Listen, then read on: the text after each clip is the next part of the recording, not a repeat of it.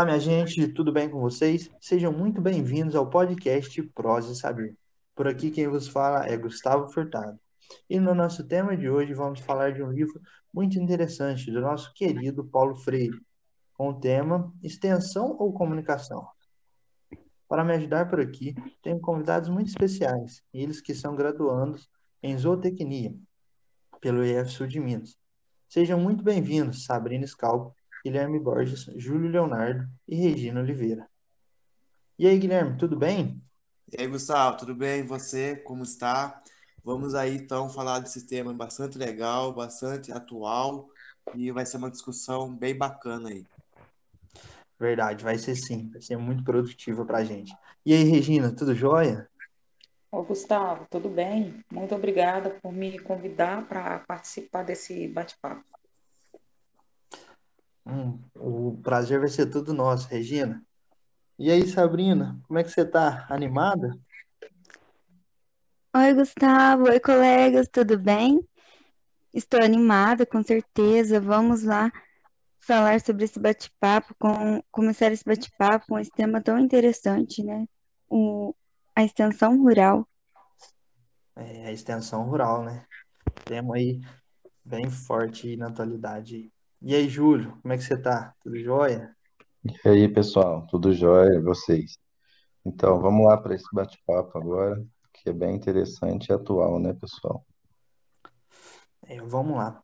Mas para dar início, então, à nossa prosa, à nossa conversa, né?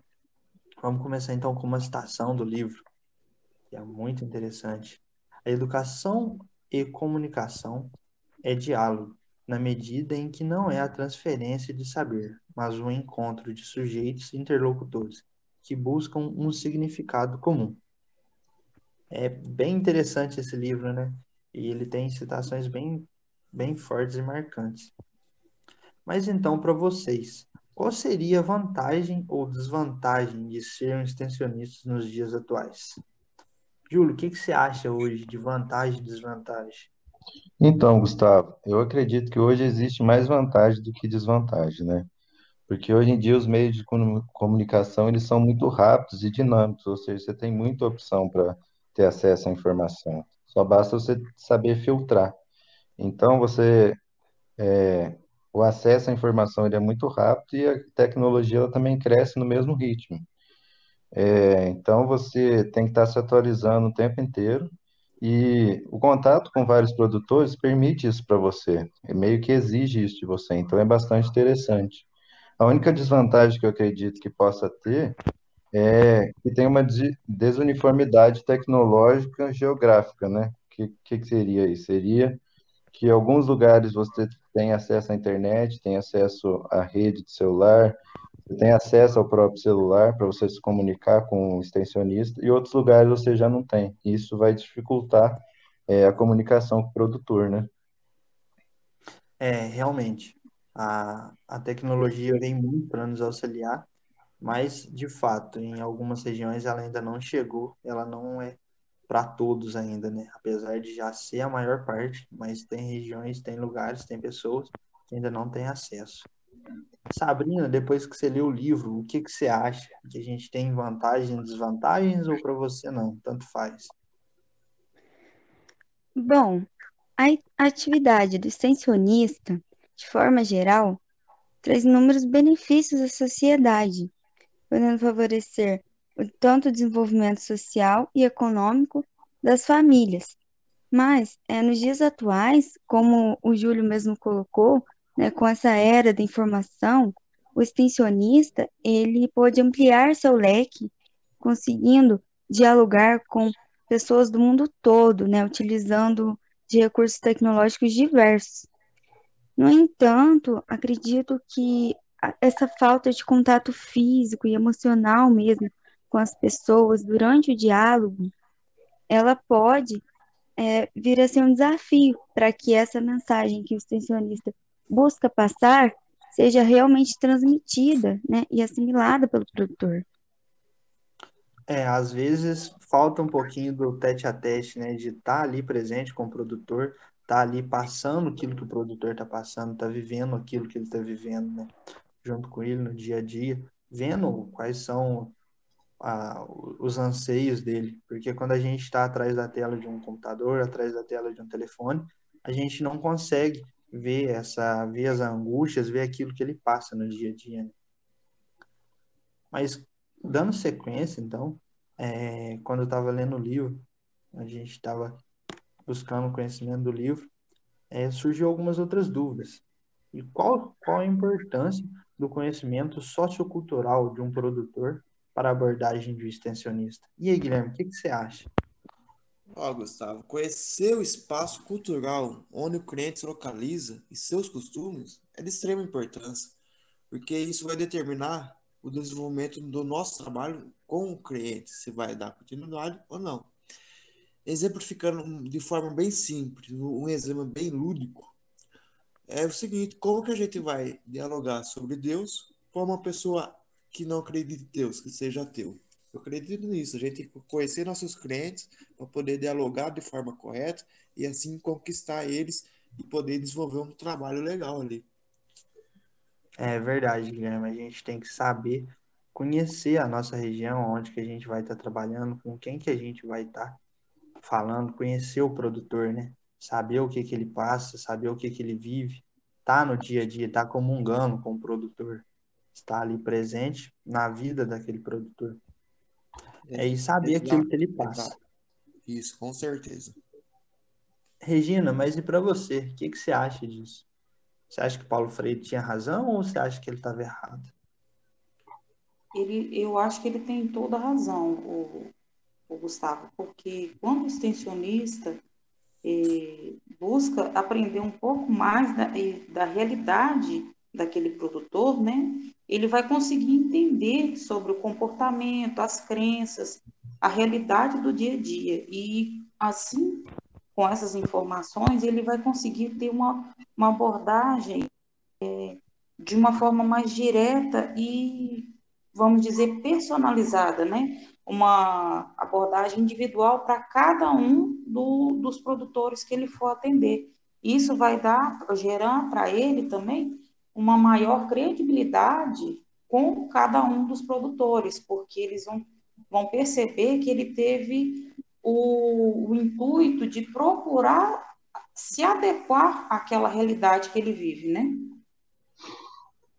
É, a gente tem que ter empatia, né? Saber o que aquele produtor vive, né?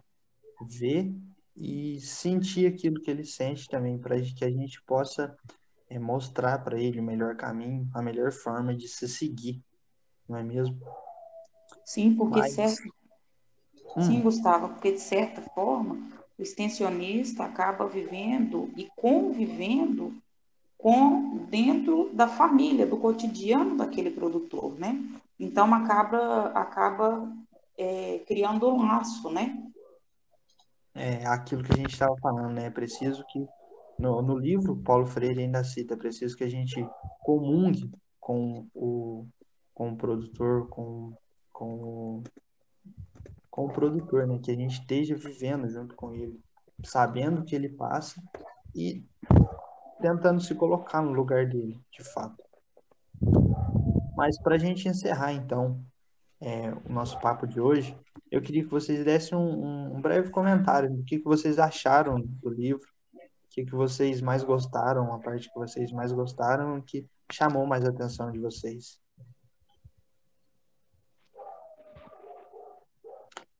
E aí, Regina, o que, que você acha? Bom, Gustavo, eu, eu absorvi realmente a, um, a essência do livro quando ele fala que extensão vai além de levar o conhecimento teórico a campo, né? Ele consegue, o extensionista consegue reconhecer a realidade daquele, da, daquele trabalhador, daquele produtor, né? Ele consegue respeitar as crenças e a cultura dele, e assim ele consegue a, a acumular saberes, né? Porque do mesmo jeito que ele vai transmitir o conhecimento dele, ele vai aprender com aquele produtor também. De, de fato, de fato, Regina, tem total razão. Júlio, para você, o que, que você mais gostou desse livro ou que menos gostou? Ah, eu acredito que o livro ele abre bastante a cabeça da gente para pensar que não é só você buscar um resultado, mas você chegar no produtor, você trabalhar com ele e de certa forma você acaba fazer parte da rotina da família dele. Então você é como, dependendo do nível de contato que você tem com ele, você acaba se tornando até um amigo, alguma coisa do tipo. Então é Você cria vários laços, entendeu? E, e você, se você entregar um bom resultado, você pode trazer uma melhoria de vida para aquele produtor. Então é, é bem interessante essa parte da extensão e o livro ele, ele abre um pouco a cabeça da gente para tentar não, não fala, não, não querer só o resultado com o produtor. Me mostra que é muito Sabrina, mais que isso. Sabrina, depois dessas afirmações do Júlio, o que que você acha? Você acha que ele tem razão? Você acha que Paulo Freire foi correto nessas, nesse, nesse livro, nas afirmações que ele faz nesse livro, ou você acha que ele estava um pouco equivocado? Bom, pessoal, é, eu concordo com os meus colegas, né? O livro, ele foi muito importante para abrir é, o olhar da gente sobre a real, a real função do extensionista, né? Que ele está ali junto com o produtor mesmo, tanto nas, nas horas de sucesso como nas horas de dificuldade, mas que ele está ali como mais do que uma pessoa que vai transmitir um saber, mas ele tem aprendizado é, em conjunto ali entre ele e o produtor, né?